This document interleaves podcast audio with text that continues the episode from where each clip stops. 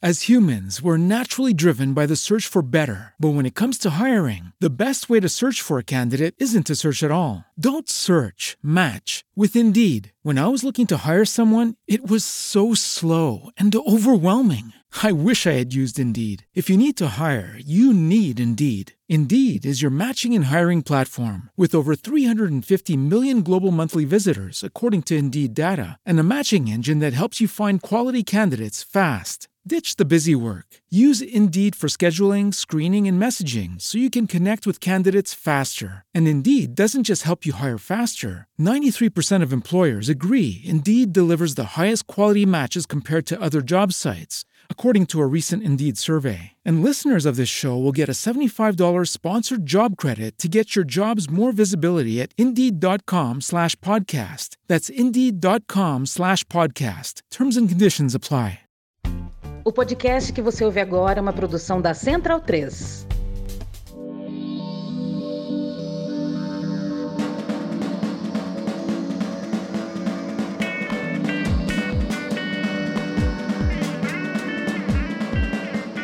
Sejam bem-vindas e bem-vindos a mais uma edição do Budejo. Eu sou o Luan Alencar. E eu sou Pedro Felipe.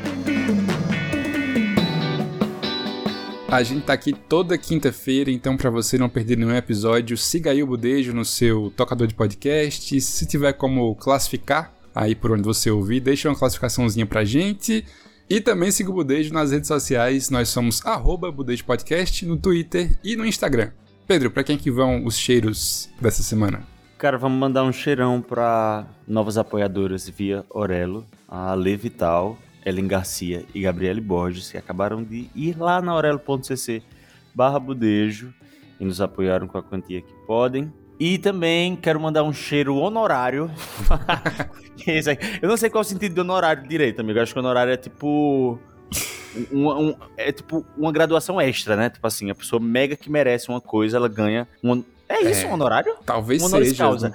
Não, honoris causa. Eu gosto, gosto dessa expressão. Eu quero mandar um cheiro honoris causa agora para Netânia Gomes, que é apoiadora nossa já há várias semanas e falhamos miseravelmente com a Netânia. E não mandar cheiro para ela. Antes, é, não, não, não, acho que não chegou pra gente no, na notificação que tinha essa ouvinte nova. Então devemos aí já tonelada de cheiro para Netânia. Um Netânia. cheiro, nossa nossa apoiadora, nossa ouvinte, nossa divulgadora. Cheiro grande no coração. É aquela nota, né? Erramos. Erramos. Esse cheiro de. Está retificado.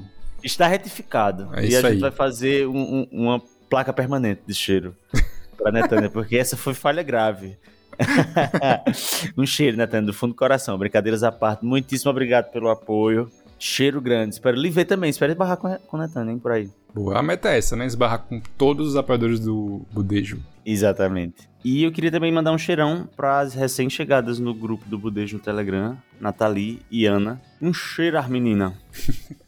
a Levital, que assim, eu até acho estranho a gente falar nova apoiadora e a Levital na mesma frase. Porque a Lê é uma decana do, do Budejo. A Lê é uma decana, cara, que finalmente migrou para Aurelo, como você aí que ainda nos apoia pelo Apoia-se, deveria também migrar para Aurelo, porque é por lá que a gente lança nosso episódio extra todo mês, né, amigo? Já temos um até agora, Uhum. mas agora em fevereiro teremos o outro. É, então você só consegue acessar pela Aurelo, né? Não mandamos mais no grupo do Telegram, nem em nenhum outro lugar. Por isso, você vai aí em orelo.cc barra budejo e se torna lá um apoiador. Sim. Tem também a newsletter de Pedro, né, amigo?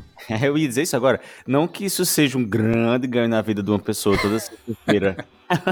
Ler o que eu escrevo. Mas achei, tu leu da minha da, da semana passada, da sexta-feira? Não, não li, amigo. Eu escrevi direto de Salvador sobre Arrasou. este caos que eu acab- lhe contei antes da gravação aqui, minha, minha questão amorosa em suspenso. Aí eu escrevi via cartinha por lá. Amigo, ficou lindo. Tenho que ler, tenho que ler. Mas quando tu lê, tu vai dar um tapa na minha cara, porque vai, parecer, o, vai parecer o oposto do que eu te disse. Minha gente, então você, se você quer saber a metade da história, A história enviesada. Exato. Apoia o Budejo, orelo.cc barra Budejo. É através de lá onde a gente consegue fazer muitas coisas também do lado de cá. É isso aí. E amigo, Aninha não pôde estar aqui nessa introdução, né? Porque ela está sem energia elétrica em casa, tal qual os antigos. Cara, a Enel, assim, sinceramente, é. Aí no Rio é Enel também? Aqui é Light. Light. Muito engraçado isso, né? Uma companhia de energia no Brasil se chama Light. Bom demais. Cara, mas a Ana, puta que pariu, assim, só dor de cabeça e a Aninha foi a sorteada da vez para passar problemas com energia e internet. Mas ela tá com a gente nesse episódio, né? Então você vai ouvir aí eu, Pedro e Aninha conversando com, cara, duas das pessoas mais legais da televisão aberta da atualidade. Não somente são talentosos, como são maravilhosos, lindos, fofíssimos. a maior dupla da TV brasileira. Estamos, fal... Estamos falando de Luquete e José. Eles, se você não tá ligando o nome da pessoa, eles fazem a vinheta de encerramento da novela Mato Sertão. Das melhores coisas que a gente já viu na TV nos últimos anos. Mato Sertão passa numa hora que eu não consigo assistir, porque é a hora que eu estou trabalhando, mas quando eu posso, eu sempre ligo no final do episódio só pra ver a vinheta de encerramento deles, mesmo sem eu nem entender o que eles Sim, estão falando. Sem contexto, não... fica engraçado. Exato. Mas é um, um comum na casa do nordestino. Sempre estar na casa minha, da casa da minha avó, quando ia pra vinheta de encerramento da novela, o pessoal ia pra frente da TV. Pra Sim. ver eles cantando e falando fuleiragem. Chamamos os meninos para conversar sobre o trabalho deles no Mato Sertão, sobre a carreira deles e sobre o imaginário nordestino, né? Essa novela é muito sobre a paisagem do sertão e essa crise de regionalismo com a qual a gente está convivendo, dialogando e debatendo a todo instante. E eles vieram de prato cheio aqui. Boa. Eu acho, amigo, que esse ele pode ser considerado o terceiro episódio da trilogia Nordeste do Budejo, que é o primeiro começa com o Durval Muniz, que acabou com as nossas vidas, né, naquele episódio. Sim. E aí depois teve o episódio com o Caio Braz, que foi meio que repercutindo aquele outro episódio, mas já trazendo outras visões. E eu acho que esse agora é um bom fechamento pra trilogia, assim. Se você quiser ouvir os três em sequência, acho que dá certo essa mini maratona. Sim. Mas é isso, né? Bora budejar. Ah, um lembrete, depois do, da conversa com eles, teremos Budeja Budeja ao fim do episódio, porque a gente tá achando que tá ficando longo demais essa introdução aqui e demora muito a começar a conversa. Isso, essa introdução curta já está muito longa, então... Exato. Bora budejar. As humans, we're naturally driven by the search for better. But when it comes to hiring, the best way to search for a candidate isn't to search at all. Don't search, match with Indeed. When I was looking to hire someone, it was so slow and overwhelming. I wish I had used Indeed. If you need to hire, you need Indeed. Indeed is your matching and hiring platform with over 350 million global monthly visitors, according to Indeed data, and a matching engine that helps you find quality candidates fast. Ditch the busy work. Use Indeed for scheduling, screening, and messaging so you can connect with candidates faster. And Indeed doesn't just help you hire faster. 93% of employers agree Indeed delivers the highest quality matches compared to other job sites, according to a recent Indeed survey. And listeners of this show will get a $75 sponsored job credit to get your jobs more visibility at Indeed.com slash podcast. That's Indeed.com slash podcast. Terms and conditions apply. Hey guys, it is Ryan. I'm not sure if you know this about me, but I'm a bit of a fun fanatic when I can. I like to work, but I like fun too. It's a thing. And now the truth is out there. I can tell you about my favorite place to have fun Chumba Casino. They have hundreds of social casino style games to choose from, with new games released each week. You can play for free anytime, anywhere. And each day brings a new chance to collect daily bonuses. So join me in the fun. Sign up now at chumbacasino.com. No purchase necessary. Group. Void were prohibited by law. See terms and conditions. 18 plus. Lucky Land Casino asking people what's the weirdest place you've gotten lucky? Lucky? In line at the deli, I guess? Aha, in my dentist's office. More than once, actually. Do I have to say? Yes, you do. In the car before my kids' PTA meeting. Really? Yes. Excuse me, what's the weirdest place you've gotten lucky? I never win and tell. Well, there you have it. You can get lucky anywhere playing at LuckyLandSlots.com. Play for free right now. Are you feeling lucky? No purchase necessary. Void where prohibited by law. 18 plus. Terms and conditions apply. See website for details.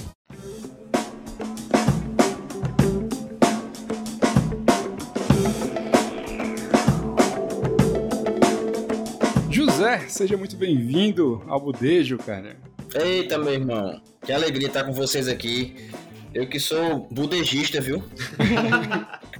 Prazer, prazer, galera. Massa demais estar com vocês, viu? Valeu, cara. E se José está aqui, Luquete também tá. Sim. E aí, Luquete, seja muito bem-vindo, cara.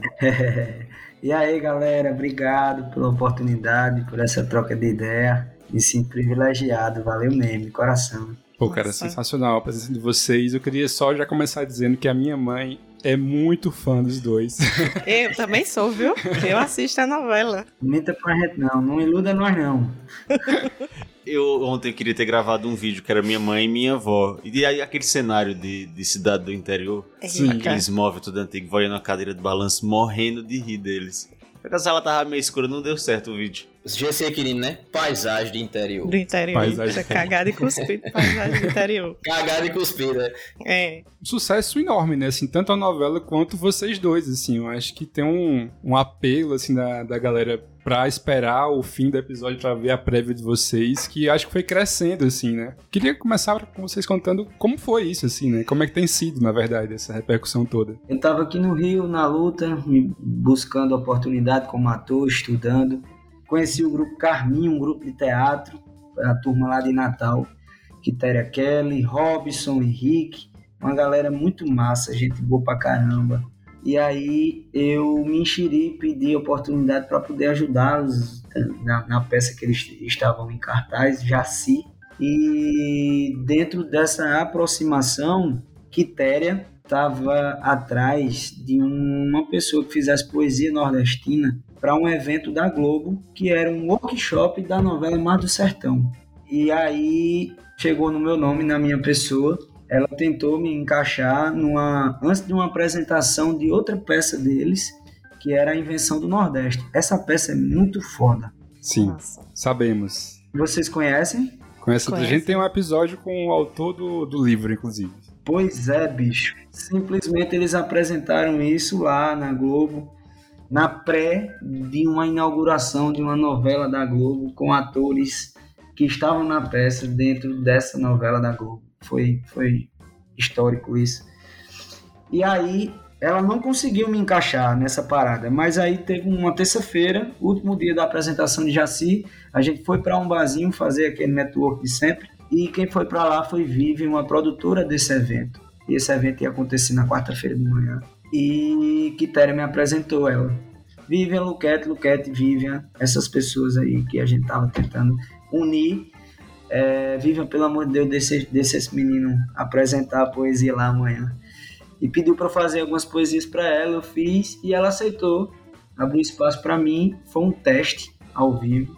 Foi um dos momentos mais especiais na minha vida, essa apresentação. E com isso eu consegui entrar na novela com um personagem, Júnior Palmito, para fazer o assistente de Eudoro Sidão na Gazeta de Canta Pedra. E aí, no meio desse processo, a gente foi para um bar em Botafogo encontrar Tardelli. E aí, José entra aí nessa história. é, então, eu já estava aqui no Rio há um tempo, né? Tava trabalhando com Juliette, fazendo música e enfim, conhecendo gente, moendo por aqui. E eu já conhecia a Alan, o diretor da novela, porque a gente tinha colocado na trilha a versão de Deus me proteja que a gente fez, né? A versão de Deus me proteja de Chico César, a versão de Juliette, com a banda dela e tal. Então eu já tinha esse contato com a Alan, a gente já tinha se conhecido ali rapidamente num, num dos camarins da Globo, numa passagem que a gente teve por lá. E aí, nesse dia que a gente foi pra esse bar com o Tardelli em Botafogo, tava uma galera e tal, e a Alan chegou, e a gente conversando, e no meio dessa conversa toda, ele disse: Ó, oh, eu tô com uma ideia aqui é, os capítulos, eu preciso preencher o final dos capítulos e eu tô com ideia de fazer uns, uns finais com embolada, com. Ele, na verdade, ele não sabia bem o que ele queria ainda, mas ele sabia que era poesia nordestina. Sim. Né? Embolada, repente e tal. E como eu comecei a escrever é, há muito tempo atrás, não vou revelar aqui nascimentos e idades, mas há um tempo atrás, quando eu era gurina, assim, eu comecei a escrever poesia nordestina mesmo, sextilhas, sétimas, décimas. E aí eu tinha familiaridade com esse tipo de texto e falei, pô, deixa a gente fazer os textos, a gente, a gente se garante porque eu sei que não é uma parada que não, não é todo mundo que faz. E, e, enfim, foi, uma, foi um risco ali, né? Eu, eu me arvorei a essa parceria com Alan. E aí, de bate pronto assim, ele respondeu: ah, vocês fazerem os textos? Ah, tudo bem, por que não vocês é, apresentarem. E aí a gente ficou meio, meio desnorteado, sem saber o que poderia ser essa possibilidade e tal. Mas assim, eu, eu lembro que assim que eu topei na hora, a gente faz, certeza a gente faz. E, e Luquete ficou um pouco pensativo assim, porque tinha aquela a questão do, do, do, personagem dele já. E também tinha desse lugar que, que Alan queria emboladores de início, de início, né? E nós não somos emboladores. É importante uhum. também a gente frisar aqui, e esse canal de vocês, esse veículo, é, é, é de suma importância para isso, porque a gente aqui fala de signos, cultura nordestina e tudo que isso representa. Nós não somos repentistas, tá? É que uhum, fique bem sim. claro, a gente tá saindo em, muito, muitos lugares aí que a gente é repentista, os repentistas da novela, porque na novela nós somos aqueles dois carinhas ali que fazem repente, fazem bolada, fazem forró, faz, né, fazem swingueira, que a gente uhum. pega o balai do Nordeste e constrói ali dentro, coloca dentro daquela nossa narrativa que a gente dentro daquele tempo. E aí ela nos convidou para fazer um, um, uns testes. Eu tive que ir a Paraíba e estava na Paraíba, o Luquete estava aqui no Rio. A gente fez uma comunicação rápida é, através de áudio. No primeiro contato para a gente criar o produto, o, o, o Palmito e o Totonho, a gente já, já começou a criar isso tudo certinho, tudo certão. Já veio daí do, Uhum. Do nosso primeiro contato. Do primeiro texto, veio do primeiro texto. No nosso primeiro texto, é, a gente parou, vamos fazer aqui uma coisa, vamos criar alguma coisa, e aí, como é que, e aí, tudo bom? Oi, tudo bem? E tal, como é que a gente ia se cumprimentar em cena? Isso à distância. Né? A gente criando essa liga dos personagens, né? a gente começando a construir os, dois personagens. Porque até então ninguém sabia de nada, de como eles seriam, como, é, como se vestiriam, o jeito de falar, o, enfim. Mas a gente começou a criar isso e a gente teve uma chamada de vídeo para a gente tentar mostrar como seria uma liga entre os dois personagens. Claro que tinha o delay da chamada, tinha tudo, enfim. A gente tinha um tempo para escrever alguns sobre alguns capítulos, a gente recebeu os capítulos e tinha um tempo para escrever para a gente fazer um teste presencial no Rio em pouquíssimos dias. E aí a gente se encontrou, fez os textos, criou os textos. E a gente passou para eles, eles no a gente no aquário, eles do outro lado do vidro, a gente não viu o que eles diziam. Uma sensação horrível porque todos todos muito sérios e a gente, pô, isso tá uma merda, bicho, não tá bom não. A gente não tinha, não tava seguro, porque era coisa que a gente tinha, tava criando ali naquele momento, assim, há pouco tempo, tava no forno, né?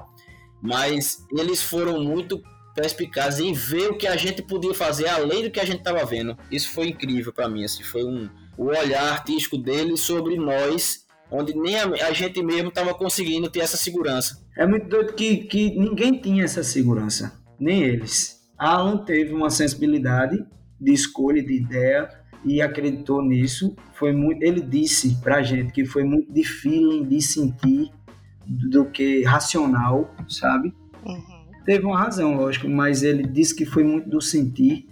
E aí a gente ficava ali numa insegurança maior do mundo, eles fofocando e a gente não escutava nada, e um olhava pro outro, fazia aquele gesto Sabe aquele gesto que a mão esquerda está aberta e a mão direita está fechada e essas duas mãos se encontram? Deu para visualizar aí, não? A gente se comunicava assim, escondido sem eles verem. Até, até que é. Alan pegou, ligou o microfone e disse: Meninos, queria dizer para vocês que eu não estou arrependido de minha escolha. Ele jogou um, um pedaço de, de segurança pra gente, já que no outro dia a gente ia gravar, de fato. Foi. Isso aí a gente saiu, a gente não mal dormiu, saiu desse estúdio à tarde da noite, quase duas da manhã.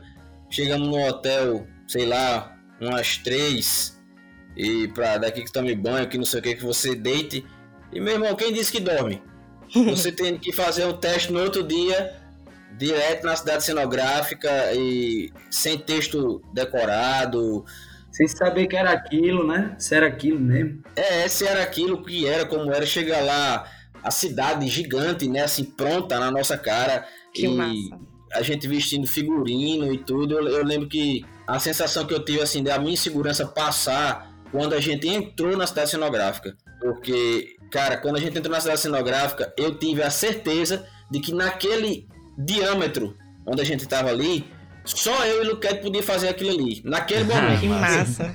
é. Porque, porque, tipo, eu olhei para ele e falei, bicho, a gente sabe fazer isso aqui é a gente tá no lugar certo. A gente tá conectado com isso aqui porque é o nosso mundo. Por mais que nós dois sejamos da capital, do litoral de João Pessoa, na Paraíba, mas tanto Luquete como eu, nós tivemos esse vínculo com o campo, com a fazenda, com a granja, com cavalo, com galinha, com boi, com vaca, com vaqueiro, tá entendendo? A gente teve Uhum. isso por conta dos nossos pais. Então esse sertão, esse brejo, esse cariri do budejo tá dentro da gente, no nosso coração, no nosso romantismo, no nosso carinho, da, da forma mais linda possível. Então, isso bateu de uma maneira assim, no, no início, assim, e a gente foi, é tanto que nesse primeiro dia, a gente sofreu várias reformulações lá, porque não sabia o formato. A gente queria quebrar a quarta parede e, e- e no primeiro momento a gente não, não quebrou, porque não era o sentido. Depois se viu que, não, quebra a quarta parede, né, Luqueta? A gente Tem uma curiosidade aí que antecede um pouco isso, que foi a gente dormindo, sabe? Quando a gente chegou no hotel para dormir, pós-estúdio. Aí, aí eu bem quietinho, não conseguia dormir, eu sem querer me mexer para não acordar Zé, sabe? Aí teve uma hora que eu vi Zé mexendo os pés. Eu falei, tu tá acordado? Ele, bicho, eu não consigo dormir não. Eu falei, nem eu na minha cabeça tá só aqui, ó. Nego, nego, nego, nego. Aí ele na minha também. Não saía não essa melodia, bicho. É a força da. Meu Deus. Não, aproveitando que tu já falou, tu chegando na cidade cenográfica e vendo aquilo, tu, tu se sentiu em casa, sentiu que tu tava pronto pra fazer ca- cabia ali.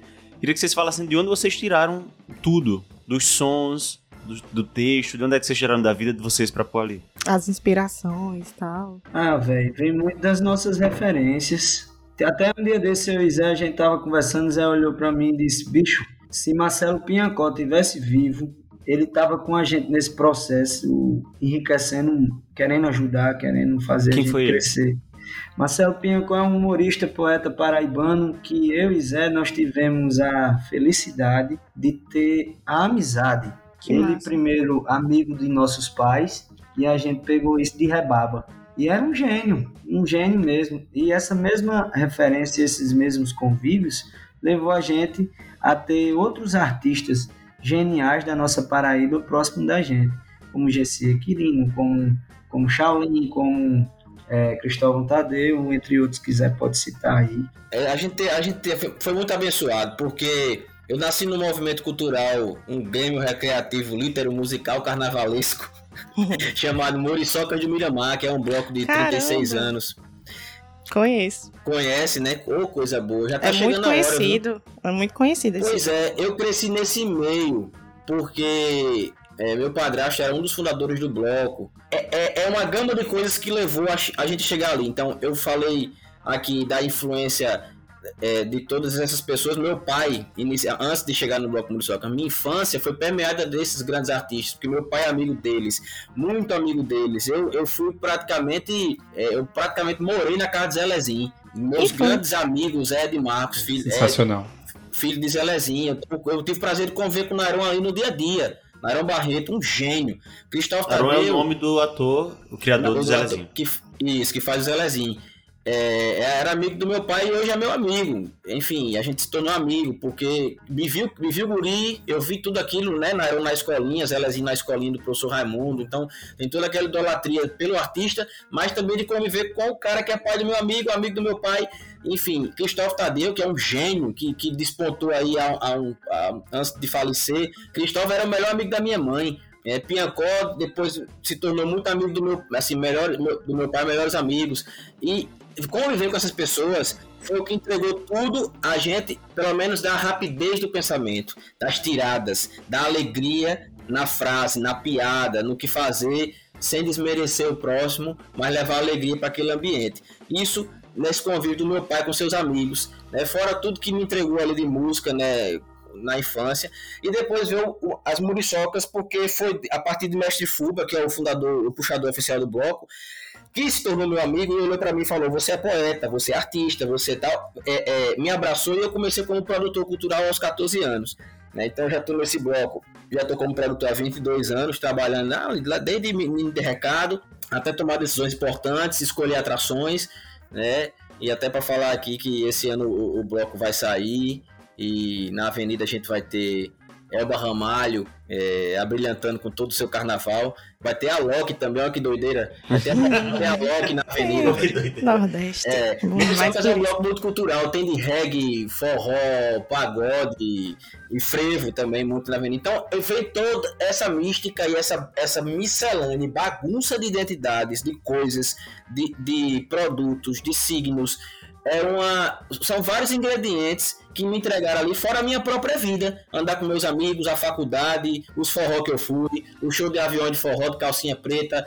E, e porque tudo isso a gente está entregando ali. Até o momento que a gente percebeu nas primeiras semanas que a gente podia fazer a gente mudou a primeira vez de, de repente a gente testou uma música que parecia foi quando o Zé Paulino foi dado como morto a gente testou alguma coisa meio Luiz Gonzaga, um aboio mais lamentoso, em Mi menor, como Luiz Gonzaga cantava é, A Morte do Vaqueiro, né? E, o gado, e. A gente já testou ali, e depois, em outra oportunidade, a gente testou o, o Luquete, o Palmito olha pro Totonho, vamos fazer um negócio diferente? O povo não cansar da gente e tal. E a gente puxa, abraço pra prefeitura de Canta Pedra!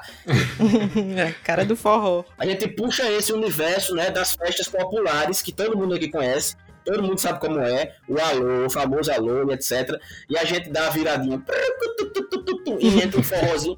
Então, a partir dali, a gente começou a colocar todo o nosso universo.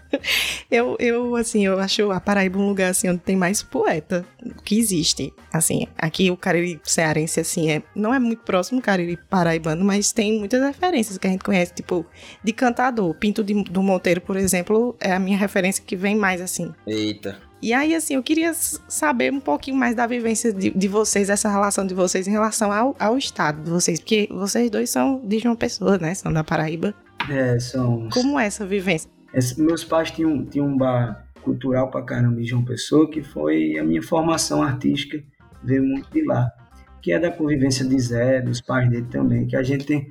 As nossas famílias, elas tinham essa, próxima, essa proximidade de convívio durante eventos culturais, né? O Bloco Muriçocas, minha mãe sempre esteve nele, sempre conheceu o padastro Zé, a mãe de Zé, o pai de Zé. Então a gente tem essa, essa coincidência na vida. E a gente viveu muita coisa separado, mas é, congruentes, sabe? Quando a gente se uniu. Conectado, né? Ainda mais para esse trabalho, muita coisa bateu. Tipo, quando ele levanta, quando o Zé levanta numa criação uma coisa, eu já sei do que ele quer falar, eu já venho complementando e vice-versa. A gente compõe muito nessa, nesse ping-pong, mas que ele só é eficiente por causa dessas congruências.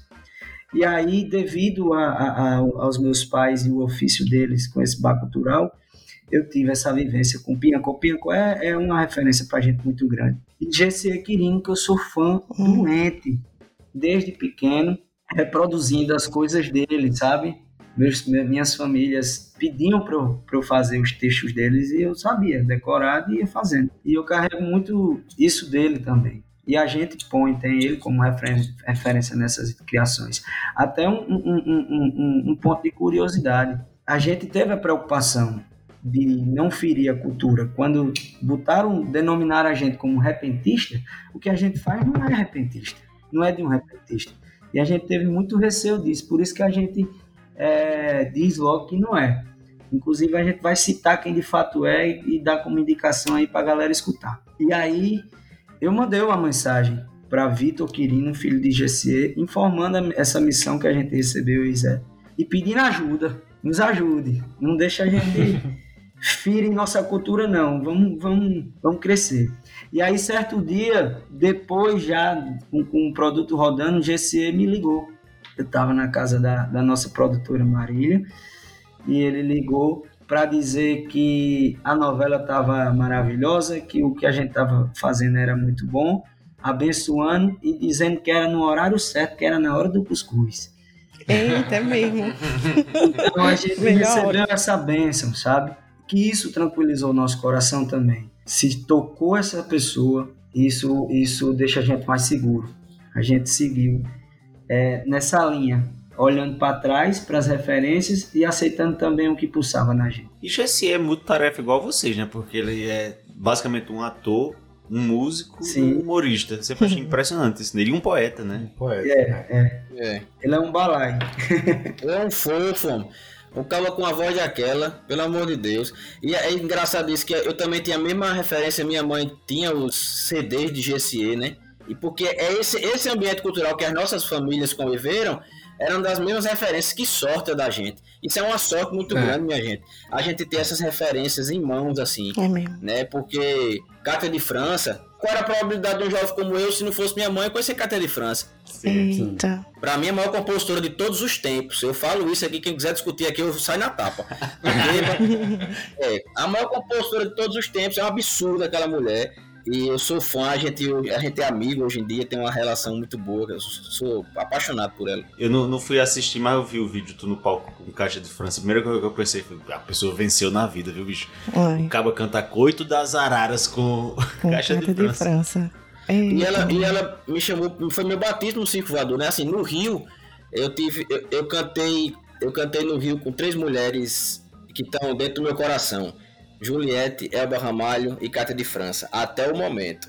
eu quero mais. Três paraibana top. Pô, cara, sensacional. Ô, vocês falaram mais cedo de, da invenção do Nordeste, né? E esse episódio que a gente tem com o Durval, né, que é o autor do livro, foi um episódio que mu- mudou muito, assim, o, a forma como a gente que, né, criou o Budejo aqui pra falar de Nordeste, do Cariri, Sim. mudou muito a forma que a gente passou a falar, né? Porque esse livro dá um nó na nossa cabeça e conversar com o Durval também dá um nó na nossa cabeça. Pensando, né, vocês falando nessa questão de vocês seriam as pessoas certas para estarem nesse momento, nessa novela. E eu não assisto a novela, assim, não acompanhei do começo até agora, mas vejo várias cenas assim. E eu fico vendo, e a sensação que me dá assistindo é que é uma representação do Nordeste que agrada o nordestino. Porque acho que a gente, como nordestino, se acostumou muito a ver muita coisa na mídia que quando vai pro Nordeste sempre é de um jeito muito específico, assim, meio estereotipado, né? Que a gente hoje em dia já quer uma coisa diferente, né? Eu acho que Mar do Sertão consegue meio que juntar as duas coisas, assim, essa visão romântica do Nordeste, né? Assim, uma coisa Que é bonito de que é se lindo ver. É. demais, assim, que lembra um pouco o Alta Compadecida, né? Assim, remete a Sim. muita coisa que a gente ama. Mas ao mesmo tempo tem essa coisa que é legal de ver gente realmente nordestina envolvida, né? Sim, isso é incrível. Que é, faz toda a diferença, né? Quando a gente fala sobre retratar o Nordeste, né? Tipo, ter nordestinos envolvidos, assim. É muita honra, porque isso é histórico. Sim. Nós, nós temos é, na novela oito paraibanos. Kelner é de onde? Então, aí teve a participação de Kelner Macedo, que é paraibano também, e teve a participação de Márcio Tadeu. Então, fechamos em 10. Porra, cara, sensacional. Isso nunca aconteceu. E, e isso é foda. E eu ter, por exemplo, na minha frente, trabalhando comigo lá na Rede Globo, numa novela, num sonho, eu, eu, eu sonhei com isso. E eu ter é, Suzy Lopes, que me dirigiu em três peças, sabe? Muitas vezes a gente se encontra lá e a gente brilha os olhos um com o outro. Assim, ela vai e fala: Muito doido a gente tá aqui, né, junto. E aí Zé também, saca? É, eu não imaginei nem a pau que ia estar num cenário desse. Foi muito mais do que eu sonhei. E ainda bem. E a gente tem essa preocupação, né? Que é, é o discurso de Durval, de fugir do estereotipo. É, existe essa abordagem. Algumas pessoas criticam, ah, porque Mato Sertão está apontando o Nordeste dessa forma. Existe esse Nordeste. Existe, O totalmente. único que é colocado nessa, nessa novela é um pouco faroeste, é lindo, é massa, é um tema divertido, faz as pessoas rirem, tem gente se curando assistindo Mato Sertão. É, a gente recebe muita mensagem disso, viu, gente? De Sim. idosos com depressão, aquela depressão, acho que da idade, que vai Sim. chegando ali por alguns problemas e que ah, os filhos mandam, assim como vocês dizem, ah, minha mãe adora vocês, a gente recebe, é a, ma- é a mensagem que a gente mais escuta. ah, minha mãe adora vocês, meu pai adora vocês, eu tô vendo minha mãe voltar a sorrir de novo quando, quando assiste a novela, ela não sorria há tantos anos. Então, assim, isso pra mim é, é o alimento diante de qualquer crítica. Claro que toda crítica é precisar ser pensada e ser estudada, mas o que o, o positivo que essa novela está causando, tanto artisticamente, como vocês falaram aí, né, da, da visão, essa visão do Nordeste o que entrega, do linguajar, que essa essa sacada genial e, e, e, e- mais justa possível de ter um elenco nordestino entrega realidade na fala, na gíria, né? Do, do que a gente fala, até coisas que são americanizadas por boy, como a gente fala na Paraíba do Na Paraíba, sim. boy, boy. A gente coloca aí, o boy já é paraibano. Já é paraibano. Eu ia dizer isso. Não é, mais bem- americano. é. Boizinha é bom Boy. demais, boizinha. Boyzinho então é que é mesmo. Então assim, E esse boizinha, negócio- o feminino. Boyzinho, é boyzinho, é o feminino. A gente tá com essa galera, como o Luquete disse, eu tô vendo ali pessoas que eu acompanhei, que eu vi peças, que eu vi é, em Sarau, Suzy Lopes, Tardelli Lima, que é um absurdo. É genial, Tardelli. É genial, bicho. A gente fica olhando assim, Isadora que tá assim, brilhando, fazendo candoca numa, numa, numa mane- na maneira mais, mais Leve. pura e justa que uma nordestina. Que uma Muito nordestina autêntica, é, é. sabe? Minha avó fala, eu sou igual a candoca. Minha avó É, diz que é muito. justa, correta e não abre nem pro trem, sabe assim? o que a gente vê ali em Mar Sertão é, é o que acontece nos lugarejos que a gente conhece. É, a blogueira Sacira, é, é- isso é muita onda, bicho, o que a gente assiste ali. O bar de Janjão, a fofoca. E ainda aparece dois abestalhados no final da novela, Que é a melhor É, parte pra mim. fazendo, falando aquilo tudo, da- dando um spoiler. Todo, rapaz, trabalhar com spoiler, isso é um privilégio. Trabalhar com spoiler, bicho, isso é um presente. E como é que vocês é, criam assim os textos? Assim, eles dão um roteiro pra vocês do que, do que vai acontecer e vocês fazem as poesias, as rimas? Como é assim? A gente recebe tudo, né? Textos e resumo. Hum. E lemos tudo. A gente lê os capítulos e o resumo, ó, precisa falar disso, disso, disso e disso. É meio que um Ah. direcionamento. Aí com um resumo, a gente vai brincando, vai lendo um pro outro e vai brincando, aí vai saindo coisa. O tirineto começa, é. Vai surgindo a brincadeira, até o medo, muitas vezes. Rapaz, teve uma que a gente fez pra Tertulinho, que é... Tertulinho faz declaração de amor e dá o anel pra Candoca. Candoca, e falando em dar o anel... eu vou rimar com coronel. Então, isso vem de quê? Isso vem desses forró românticos que a gente gosta pra caralho, desejo de menina, Uhum. calcinha preta. Então a gente tá colocando no universo do Nordeste, quando a gente faz a swingueira de Cira, tá a Bahia, o swing da Bahia. Tá? Si, si, si, si, si, si, Cira, com ela fofoca gira. Até deixar a criatividade fluir, isso é bom. Ontem, eu- ontem eu tava conversando com o Lucas Galvino, que é o Mirinho, e é cearense. E o personagem de Mirinho, ele é aquele boy farrista que gosta de, de cordão, que gosta, né, go- quer, quer ir pra farra, tomar uísque, pegar mulher e tal. Quem não conhece o Mirinho aqui, levanta a mão, né? É. A gente fez uma música pra ele que é um forrozão, bicho. Ele tá rico e bem novinho, ele tá rico e bem novinho. Mirim, mirim. Ele se sentiu altamente representado. Ele disse: Meu irmão, velho, vocês estão fazendo, meu personagem estão ajudando. Assim, ele disse isso ontem: É. Meu personagem ser mais querido pelo público. Sim, sim. Por conta da, da, da sonoridade que estão entregando a ele, ao personagem. E o processo de criação é isso: a gente se identifica, a gente procura saber, a gente lê uma cena, como a gente é amigo da galera, liga: Ei, teve essa tapa mesmo, dá uma tapa na cara de Fulano, deu um beijo mesmo. como- É, tem, tem, tem também outro negócio que enriquece, ajudou muita gente, foi quando deu pra gente assistir algumas cenas da Sim. galera enquanto eles estavam gravando, e a gente, eita porra, essa, essa, essa cena aqui, a gente escreveu sobre isso, dá pra modificar aqui e deixar mais, mais a cara do que é a representação, porque uma coisa é o texto, outra coisa é o que Uhum. vai ser gravado, a ambiência, o local, o cenário, o comportamento, às vezes muda uma coisa ou outra ali de acordo com com, com o momento e o feeling da direção e dos atores. E aí a gente assistir algumas cenas também ajudou muita gente para criar algo que de fato correu ali no- nos detalhes. Isso aí é massa. E aí tem as referências também, por exemplo, na Paraíba, Zé também teve, a gente teve essa vivência dos pais da gente escutar o rádio notícia da manhã, seis horas da É. manhã, o que aconteceu no dia, a política. E aí tem na Paraíba lá, eu, eu não sei quem é o repórter, talvez tu saiba, Zé, mas ele faz polêmica na cidade da, da- do estado da Paraíba. O governador não sei quem, limite não sei o quê, embora não sei o quê. Aí a gente pegou isso e botou polêmica na cidade de Canta Pedra, para dar os assuntos mais polêmicos ali, É. Muito bom. O que eu mais ri foi o que vocês fazem sobre os dois personagens principais, né? Que é um, trio, um triângulo amoroso. Os dois cabas que ficam. Zé Paulinho e Tertulinho. E Tertulinho. O E menino, eles- menino, né? Se pegaram É. no tapa, aí no resumo é.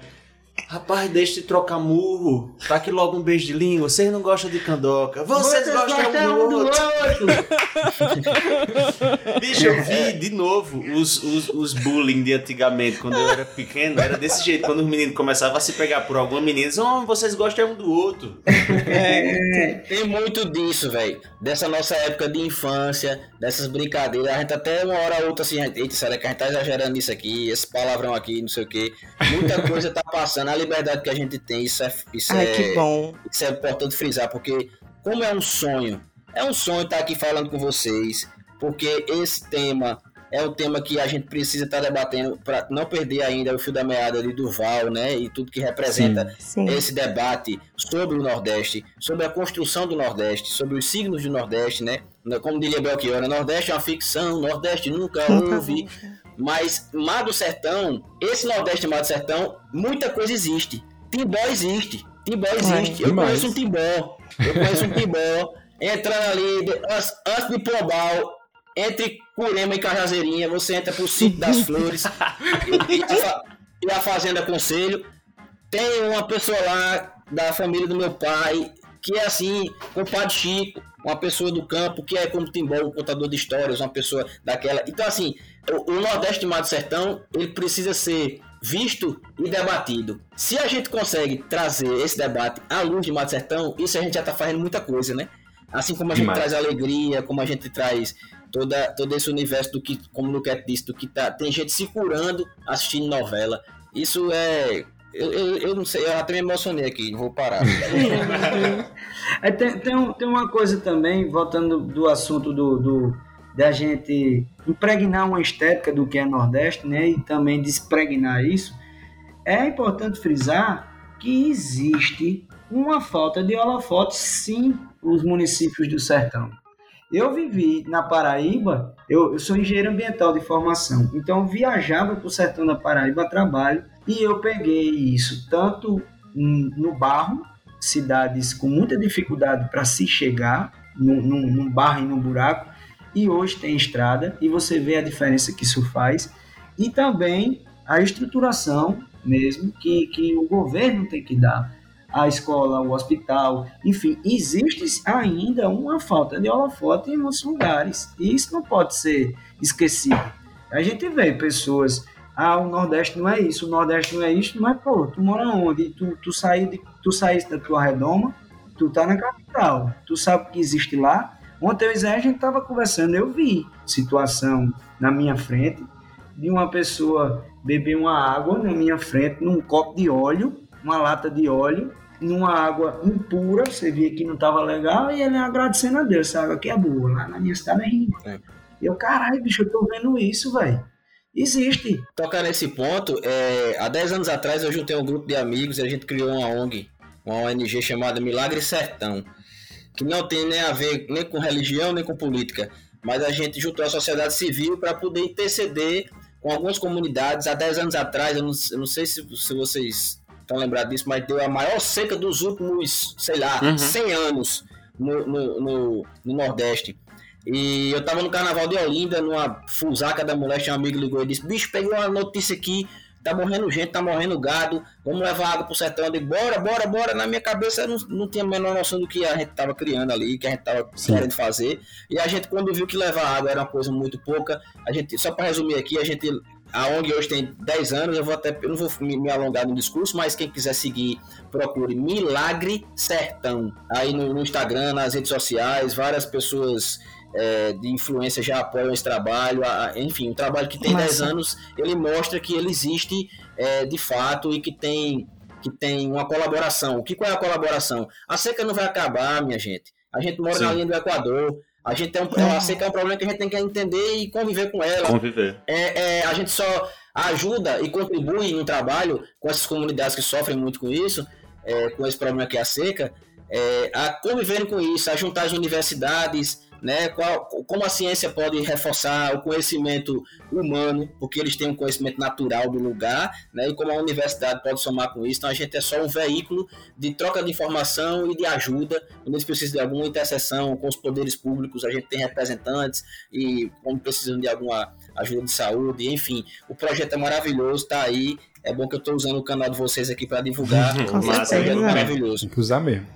Ô, deixa eu dizer, é, aproveitando um pouco que o Luan falou sobre a participação do Duval aqui, sobre a invenção do Nordeste, foi depois dessa conversa com o Duval que a gente repensou inclusive o nosso próprio podcast, porque a gente imaginava que a gente era um podcast do Cariri, sobre o Cariri, e um podcast do Cariri sobre o mundo. Então a gente se via muito regionalista e depois disso a gente percebeu que não. Que como o Rio de Janeiro não se sente uma região, a gente também não, não precisa. É, de que forma vocês acham que a arte de vocês está hoje em dia, mesmo depois de, de Mar do Sertão, né? Que o que vocês fazem é bem ligado ao Nordeste, porque eu particularmente queria isso em tudo, assim, queria o jeito da gente falar, inclusive fora de contexto, inclusive quando não é Nordeste. É, como é que vocês se sentem? Regionalistas? Acho que o que vocês fazem é regionalista? É, eu, eu vou só complementar aqui que eu, eu, eu escutei o, o podcast de vocês com o Durval. E eu lembro que vocês estavam todos assim, meu Deus, meu Deus, e agora? né? E agora, meu Deus, a Sim. desconstrução de tudo, né? De Arias Suassuna, de Gilberto Freire, de não sei, e, e só levando porrada, do mesmo jeito que eu fiquei. Eu levei altas porradas nesse dia e foi super importante pra mim, assim, só pra somar aqui no, no, no contexto. E aí, Luquete, como é que você se sente? Ave Maria, eu já me perdi na pergunta. Qual é? Não, eu queria saber se você acha que a, a música, a sua arte, ela é de alguma forma regionalista, porque o, o que eu creio, assim, como a gente se desconstruiu depois de Duval, né? Antes de Duval, depois de Duval, é, a gente se recusou a entrar nesse, nesse termo regionalista, apesar do nosso sotaque, apesar de, da visão que a gente tem sobre o Brasil ser, ser a visão do sertão. E eu queria que a música de vocês e a atuação, o texto de vocês E a continuasse. novela também, Não, eu né? queria que, ela, que do Sertão fosse um, um, tipo, igual uma série americana, 15 temporadas, que não tivesse fim nenhum. Grey's Anatomy. você- É, exato. O que vocês ainda fizessem vinheta de encerramento em todas as Todas as novelas. agora. novelas. e que tivesse a- ator e atriz paraibana em todas as novelas também. Exato. A gente fez, a gente fez de algumas já, né? Assim, não, não, não todo, todo dia, cotidianamente, mas só uns anúncios, uns comentários. Saiu aí pela, pela emissora, eles fizeram esses, essa brincadeira aí. Ah, que foda. Uma pra cara e coragem, uma pra travessia e uma pra vai na fé. Foi. Pô, sensacional. Saiu, foi ao ar na TV ou foi tipo para as redes sociais? Na TV, na TV. Caralho, então vai, vai rolar, vai rolar. Vamos fazer. Teve agradecimentos também para o sucesso da novela em alguns estados, no Distrito Federal, em Pernambuco, na Bahia. Ai, que massa. E também teve as a mensagem também, essa, essa mensagem de fim de ano, né? Pô, a gente participou disso, bicho. Vocês ainda vão gravar mais vinheta mandando cheiro? Sim. Sim, sim. Pois tem que mandar uma pra Juazeiro, Crato e Barbalha, que se você mandar só pra uma. que se liga, aqui a, a região do Cariri tem essas três grandes cidades, né? Que juntas fazem como se fosse uma metrópole. Mas elas três é como se fosse uma só. Aí Juazeiro tem 200 mil habitantes, Crato 250, Barbalha 50. Minúsculas. Crato tem mais do que Juazeiro? Não, mentira. A, a diferença, né? É o contrário. Minúsculas, só que a diferença, meu irmão, entre um e outro é, é, é assustador. É como se fosse Botafogo barra da Tijuca, tá entendendo? e elas são rivais, meu irmão. Tipo assim, se você chamar uma pessoa de Barbalha de Juazeirense, é, alguém puxa uma peixeira, Morreu, morreu. também.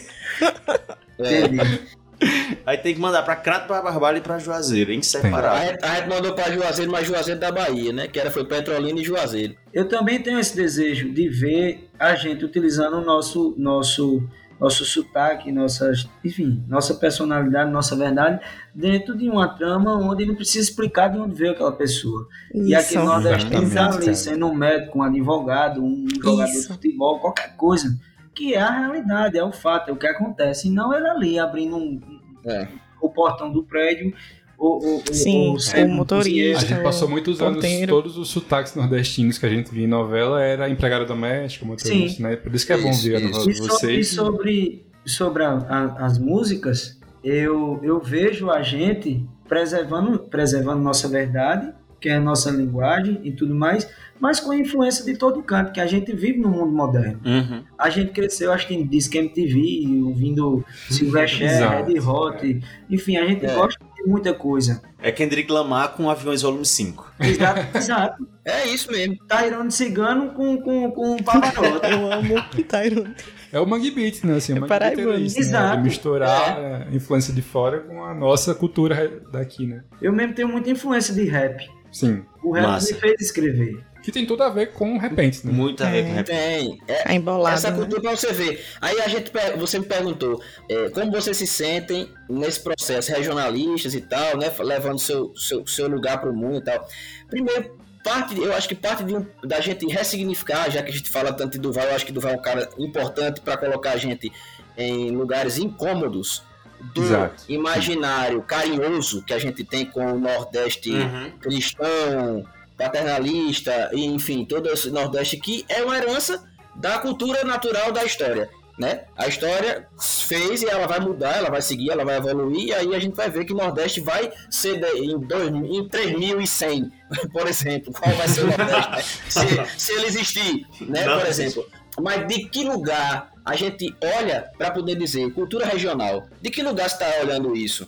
Porque de que lugar se olha o cinema para dizer que aquele cinema é estrangeiro? É o cinema eurocêntrico da, da, da Europa que delimita o que é bom, o que é ruim, o que é mais ou menos. Então, de que lugar a gente olha a cultura brasileira para olhar a cultura nordestina? Porque eu acho que a gente está fazendo cultura brasileira. Exatamente. Exato. A gente está fazendo cultura do Brasil. E, e diga-se de passagem, de uma região que toma conta de grande parte do território brasileiro e que toma conta de grande parte da população do país, porque o Nordeste não está só no Nordeste. Como dizia Belchior, eu moro em São Paulo, a maior capital do Nordeste. Sim. É mesmo. O, o tanto de nordestino que tem em todo canto do mundo, em todo lugar. Então a gente está fazendo cultura brasileira, a nossa cultura brasileira, com muitas origens mouras, hispânicas, né? O Nordeste tem muito disso, isso a gente não pode negar. Na musicalidade nordestina tá essa cultura que vem com os mouros, né? Na escala nordestina, o que Luiz Gonzaga cantou. Então, eu acho que tudo que a gente tá fazendo ali é um misto de cultura nordestina. Pra gente, é, eu acho que tirar um pouco esse lugar de ah, cultura regional.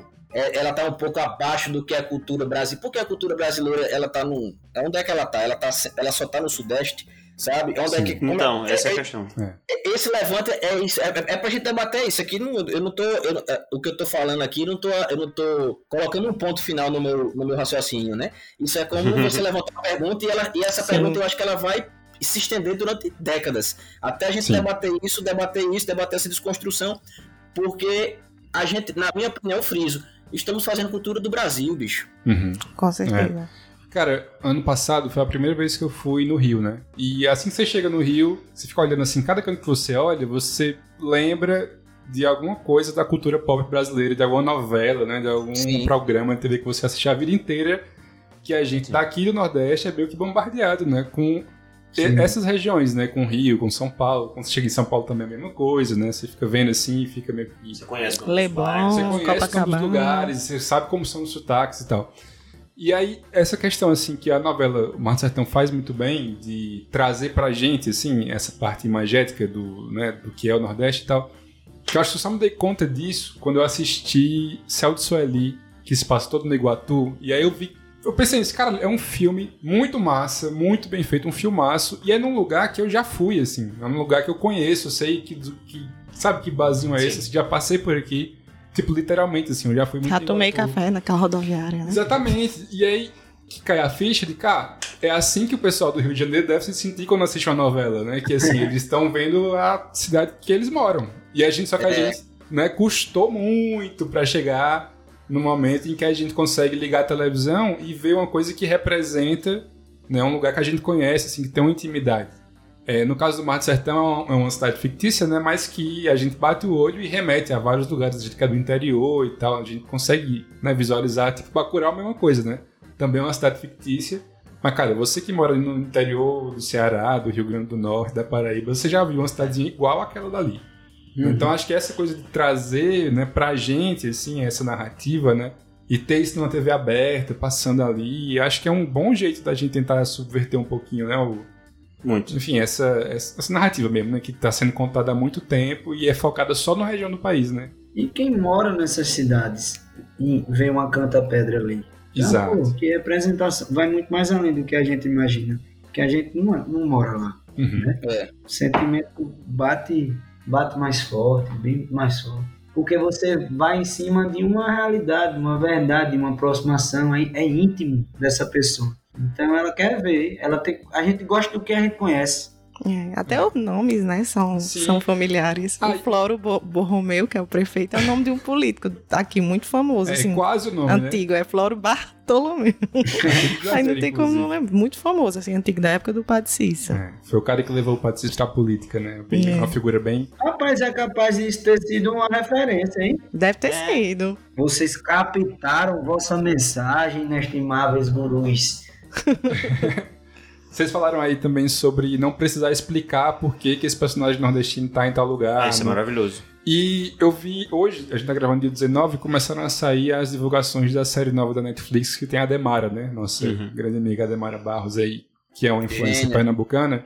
Genial. Gênia, gênia. E a, a coisa que me chamou a atenção é que na série, a família dela, a mãe tem um sotaque carioca, a irmã tem um sotaque carioca e ela fala do jeito dela.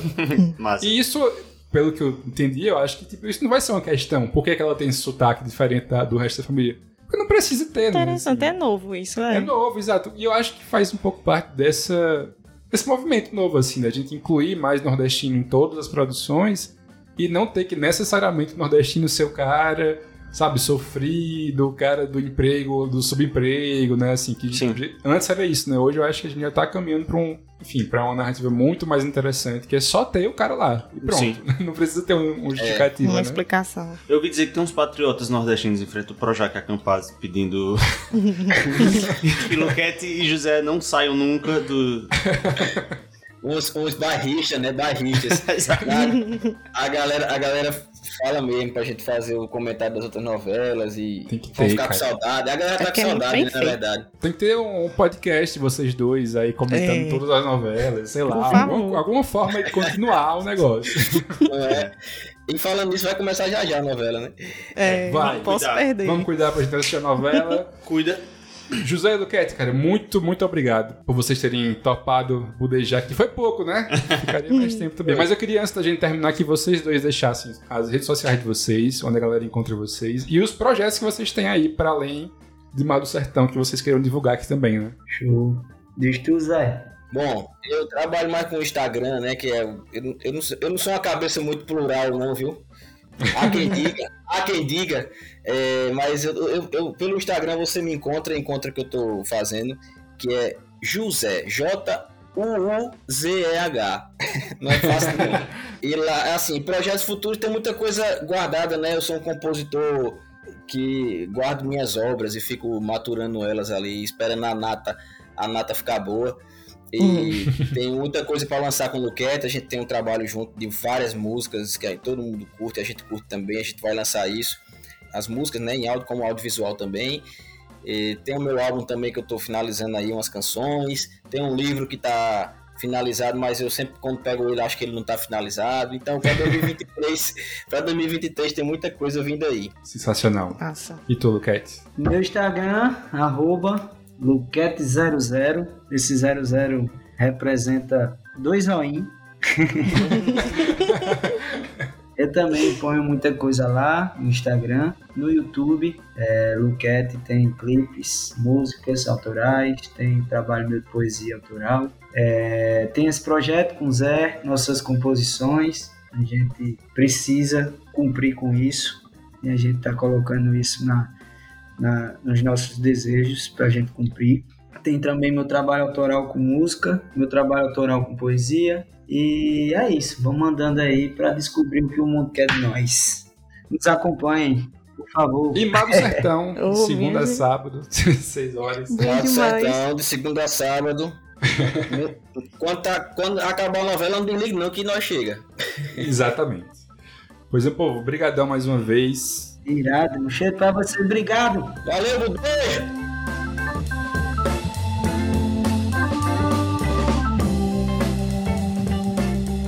Budeja, budeja. Cartinhas, eu adoro esse momento cartas, amigo. Eu lembro da, daquelas, daqueles programas de auditório que a gente via quando era criança, que sempre tinha uma cartinha que a Xuxa lia, a Eliana. Eu ficava sonhando muito em escrever uma carta. Nunca escrevi. Mentira, eu já cheguei a escrever pra Angélica, mas eu não nem tive Não a proatividade de, de mandar. É, exatamente. E o povo mandava pros atores também. carta de amor, essas coisas, mandava presente e tal.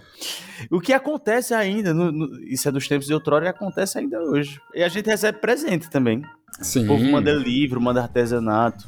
Isso aí. E a gente manda de volta, hein? Se você é apoiador do Budejo, você recebe presentinho também. Exatamente. Quem é apoiador tá sabendo que vem aí.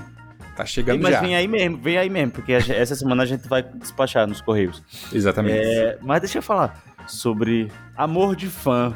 Eu queria, eu queria dizer que eu tô muito impressionado pela, com a quantidade de ouvintes que a gente tem em Salvador. Salvador, Porra, Bahia. Sensacional. Amigo, no dia de Iemanjá, eu fiquei chocado, assim. Eu tô parecendo, parecendo uma pessoa famosa, assim, falando, ah, fui super abordado na- no Rio Vermelho. Não é, mas eu, eu fico chocado é porque é muita gente. é, Porque Sim. tem uma galera que fala com a gente, que responde as DMs, que compartilha os stories e tal. Mas a gente sai de casa e a gente descobre que realmente a gente tem muito ouvinte. Então eu queria mandar um mega cheirão para as pessoas que eu lembro de ter visto. Mentira, é porque te- teve uma muito querida, maravilhosa, que a gente até se falou depois, mas eu não vou conseguir encontrar aqui nas DMs. Que ela falou comigo 6 horas da manhã, amigo. Eu tava virado. na rua, sem camisa. mas eu lembro que a gente se falou, meu amor. Um cheiro pra você. Mas só, só- só não vou mencionar seu nome. Eu até gaguejei aqui com vergonha. mas eu lembro, eu tenho clara lembrança de ter visto Léa, Elba, Lari e a Ti. Cheirão, saí com algumas delas. É, Léa me levou pra jantar. Lari deu uma volta comigo e meus amigos pelo Pelourinho. E, e Lari trabalha com. trabalha no IFAM. Amiga, aí a gente ganhou um guia de graça. Porra. Andando pelo Pelourinho, ela contando Arrasou. as histórias. Aham. Não, ela arrasou demais. Elba, linda, perfeita, maravilhosa. Tô prometendo ainda uma viagem com Elba. É desse jeito, eu encontro os ouvintes, já fico prometendo fundos e fundos. É, E eu tava no, no Porto da Barra, saí pra pedalar. Aí postei uma história, óbvio, né? Postei, postei uma história de uma paisagem bem linda na, na Barra. Aí Thaís respondeu: Eu não acredito que tu tá perto da minha casa, eu tô indo aí agora. ah, ela aqui foi. no, no Twitter é Thaís Baianas, não é? Thaís Baianas, exatamente. Cara, ela interage muito com a gente. Eu fiquei muito feliz quando eu vi foto dela contigo, porque ela é tu muito lembra fã da mesmo. história que ela contou? Que por causa da gente ela fez vestibular. Lembro, lembro. Super bonito. E a gente super se emocionou com a gente leu isso e tal. E a gente se emocionou muito os dois, porque ela me lembrou, me contou sobre essa mensagem, contou sobre a história dela. Pô, foi muito lindo. Esse, não desmerecendo todos os outros encontros. Mas esse foi muito bonito, assim, a troca que a gente teve e ter escutado dela a, a importância do budejo numa grande decisão que ela tomou na vida dela e a presença, Caramba. a companhia que a gente fez no- num momento bem dark e ter ajudado é, ela a superar isso sem nem saber da existência dela foi muito emocionante, amigo. Nossa, imagina. Na paisagem de Salvador. E eu, tipo assim, eu Não, tava tomando um porra. açaí e ela. eu tô indo aí. Cara, não. Pelo amor de Deus. Eu fiquei, tipo assim. É fora do comum. É fora do comum o negócio. É. E vou mandar também um, um beijo emérito. Porque esses fo- foram programados, o que eu vou falar agora. Vitor e Stefânia são apoiadores, eles estão no grupo. Então não foi por acaso, a gente combinou de se ver. E vi os dois no, no festival. Eu tava no festival do verão, né? Sim, sim. E encontrei com os dois. Com, com o Vitor, eu vi Chicleteiro Eu, Chicleteira Ela. Não, dele Bel Marx. Vi o show de Bel Marx com ele. E com Stefânia, eu vi Luísa Sonza. Mentira, foi antes de Luísa Sonza, que agora eu não lembro quem era. eu me despedi justamente porque eu disse, amiga, eu vou. Eu não, não sou fã de Luísa Sonza, mas eu vou porque é, Alcione ia entrar no palco de Luísa Sonza. Caralho, teve Foi isso? maravilhoso. Aham, teve isso. Nossa. Foi muito bom. Não me diga isso. Eu vi Criolo com o Ney Mato Grosso. Chorei Caralho, foda, foda. tanto. E foda. vi Caetano com Gilberto Gil. E esses todos eram participação, né? Uhum. Só que o Lodum e Baiana Lodum System Baiana, né? foi, um, foi um show só. Eles, tipo assim, eles fizeram como se fosse uma banda só. Tanto é que Sim. eles se apresentaram como o Lodum Baiana. E, amigo, sem mentira nenhuma, foi o momento mais feliz da minha vida. Eu fiquei, meu Deus do céu, minha vida é tão patética assim que um show é o ponto alto. Mas, macho, é tipo, dá um sentido de Não, existência. é, dá um é sentido, o Megazord, né, da música brasileira, assim. é uma experiência corporal. É seu corpo junto com daquelas 100 mil pessoas e a Sim. gente tava em frente ao palco. E eu não sou de roda punk. não entrei em nenhuma delas porque eu não tenho plano de saúde. Mas, assim, participei do FUA todo. Isso, a gente não desistiu de beber, continuamos bebendo. A gente comprou bebida, botou naqueles baldes, né? Tipo aquelas festas de Playboy. Sim. Eu passei o show todo cuidando de um balde. tu acredita? O joelho de uma amiga minha saiu do lugar. Meu Deus. Era eu com um balde numa mão, botando o tênis no pé dela com o outro. E uma roda punk se abrindo. Macho, mas foi tipo a coisa mais incrível em Salvador. Isso aí que tu descreveu é a coisa mais show de Baiana System do mundo, que é essa constante sensação de vou morrer agora com, meu Deus, esse é o momento mais feliz da minha vida, né? Porque, É, tipo, Exatamente. é sempre exatamente, assim. é. Foi exatamente isso que eu senti na primeira vez que eu fui para um show de Baiana, foi no Navio Fantasma, que é o, o trio deles, Porra, em Salvador sim. também, há cinco anos atrás. Só que era uma experiência assim de cinco segundos, era cinco segundos. Por que, eu inventei isso? Eu vou morrer agora. E cinco segundos de, meu Deus, eu nunca fui tão feliz. No show é mais tranquilo, né? Tipo assim, você tem cinco minutos desse é o momento mais feliz da minha vida, sim. 15 segundos de eu vou morrer. Cara, mas é, eu lembro no último show de, ba de Baiana que eu fui, eu também fugi de todas as rodas punks, porque eu tenho um certo pavor de roda punk numa cidade que não é a minha cidade, sabe? Que eu tô hospedado num lugar e aí se der uma merda. Só de imaginar essa dor de cabeça, eu prefiro ficar de fora desta grande emoção e ficar espremido lá. Mas Sim. aí na última roda, que geralmente é com aquela forasteiro, que é um negócio inacreditável, assim, aí eu vi Dedezinho no meio da roda, assim, vindo, pulando em minha direção. E aí eu pensei, cara, infelizmente eu vou ter que ceder. Aí a- nos abraçamos e foi a roda inteira pulando, assim, agarrado em Dedê e se batendo com todo mundo. E é realmente é um dos momentos altos. É assim, muito bom, cara. É bom demais, cara. Puta Isso pariu. recentra uma pessoa, jura tu. Bota sua cabeça, tipo assim, como se fosse um Bota. quiroprata, ajeitando seu pescoço, ele bota de volta ao prumo, assim, ele dá um pedal robinho, acorda. Nossa, não, é um sentido. Não sei, eu fiquei presenciando um, um grande artista da minha geração, fiquei pensando nisso. É, porque às vezes eu fico total. nessa crise de, meu Deus, eu tô vendo os grandes ícones morrerem. Aí de vez em Uhum. quando eu fico, hum, hum, Crioulo tá aí com as Sim. coxas duríssimas. E Crioulo é um gigante, é, Pulso, Lued Luna, Larissa Luz. Nossa, estamos vivendo um momento maravilhoso também. Nessas Incrível. horas eu me acalmo, tá entendendo? Eu me acalmo. Sim. Lineker, né, que falamos aqui em off, também maravilhosa. Lineker, é que eu amo. amo, amo mesmo, é sério. Ah, amigo, mas deixa eu dizer, eu esqueci de falar no começo do episódio que você pode também, além, né, da Aurelo, você pode mandar pix pra gente, e aí no pix você pode deixar uma mensagenzinha que a gente lê aqui também no, no Budeja Budeja. A chave pix é budejapodcast.gmail.com e o Sérgio Marques mandou aqui um valor bem, bem legal, obrigado, Sérgio. E a mensagem é, o melhor podcast do Cariri e adjacências. E aí, entre parênteses, resto do mundo. Ah. Manda meio beijo pra Mossoró e meio beijo pra Recife. Adorei. Mas eu não, sei quanto foi, mas pelo valor que ele mandou, dá pra gente mandar um pra cada um. Eu acho também que dá. Nosso, nosso beijo não tá tão bem cotado assim também. Ei, é Mossoró e Caruaru, é? E Recife. Onde foi que eu tirei Caruaru? Não Fala. sei, cara. Ei, um cheiro Moscou. Tu sabe que o povo lá chama Mossoró de Moscou? E é. É, exatamente. Um cheiro Moscou e um cheiro Recife. Recife, esse aí eu sabia. É, amigo, eu quero aproveitar e mandar um cheiro anacrônico. eu tenho, eu tenho mais, um, mais um adjetivo aqui. É porque, amigo, eu tô, eu tô precisando melhorar meu vocabulário. Eu preciso usar essa palavra que eu não entendo direito o conceito dela. Então vou ficar usando ela em alguns contextos, beleza? Anacrônico. Tu não entende o conceito de anacrônico. E eu sei que anacrônico tem a ver com. com... Uma coisa assim, meio Christopher Nolan, tá entendendo? É meio que uma viagem É, no tempo. Sei é anacronismo é. anacronismo é meio que isso. É tipo uma coisa, meio que você. É, mas, cara, é foda de explicar o que é anacronismo. É muito difícil, tá vendo? Então por isso que é muito chique você usar anacrônico. Porque as pessoas também não sabem e elas vão ficar se perguntando. É verdade, Será né? que eu sei mesmo que é anacronismo? Eu acho que seria assim, ó. Vou dizer pra al- algum ouvinte depois dizer que tá errado. Eu acho que é você usar com as lógicas de um outro tempo aquela coisa pra um tempo de agora. Ah, é isso aí. Tá ligado? É isso aí mesmo. Então, portanto, eu vou mandar um cheiro anacrônico aqui para a. Eu não sei se o nome dela é esse mesmo. A arroba dela no Instagram é a Flá. Pode ser que seja a Flávia, pode ser que seja a Flá. a Flá, um cheiro. Eu lembrei, assim, porque a gente conversou aqui depois no, no Instagram. Você respondeu o meu story dizendo: Adorei cruzar contigo. Eu fiquei, ah, foi ela então. Eu estava no Rio Vermelho, sem camisa, indo pro mar pra mandar uma rosa vermelha pra Iemanjá. e pedir paixão, mais, né? Tanto é que a Rosa voltou. Tá pouco, né, amigo? Tu se liga que, que quando Iemanjá manda de volta porque ela não quis. Não quis a oferenda e não vai aceitar. Estava eu neste processo, nesse ritual bebíssimo, é, e encontrei com ela e depois eu fiquei, nossa, bicho, eu não perguntei o nome.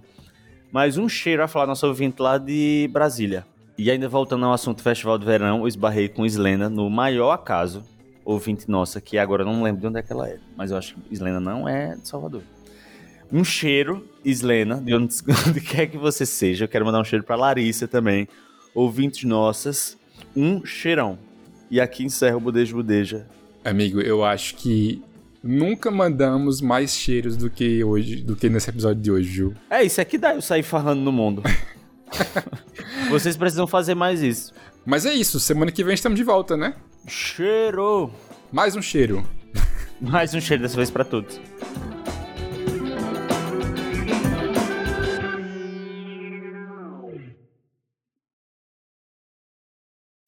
As humans, we're naturally driven by the search for better. But when it comes to hiring, the best way to search for a candidate isn't to search at all. Don't search, match with Indeed. When I was looking to hire someone, it was so slow and overwhelming.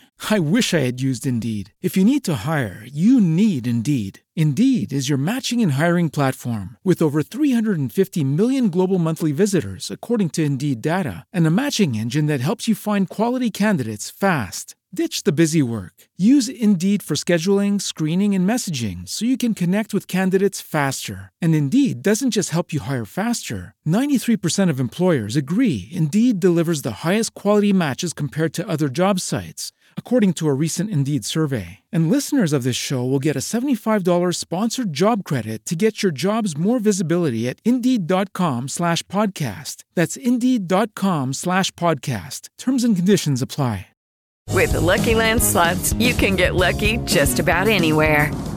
This is your captain speaking. Uh, we've got clear runway and the weather's fine, but we're just going to circle up here a while and uh, get lucky. No, no, nothing like that. It's just these cash prizes add up quick. So I suggest you sit back, keep your tray table upright, and start getting lucky. Play for free at LuckyLandSlots.com. Are you feeling lucky? No purchase necessary. Void where prohibited by law. 18 plus terms and conditions apply. See website for details.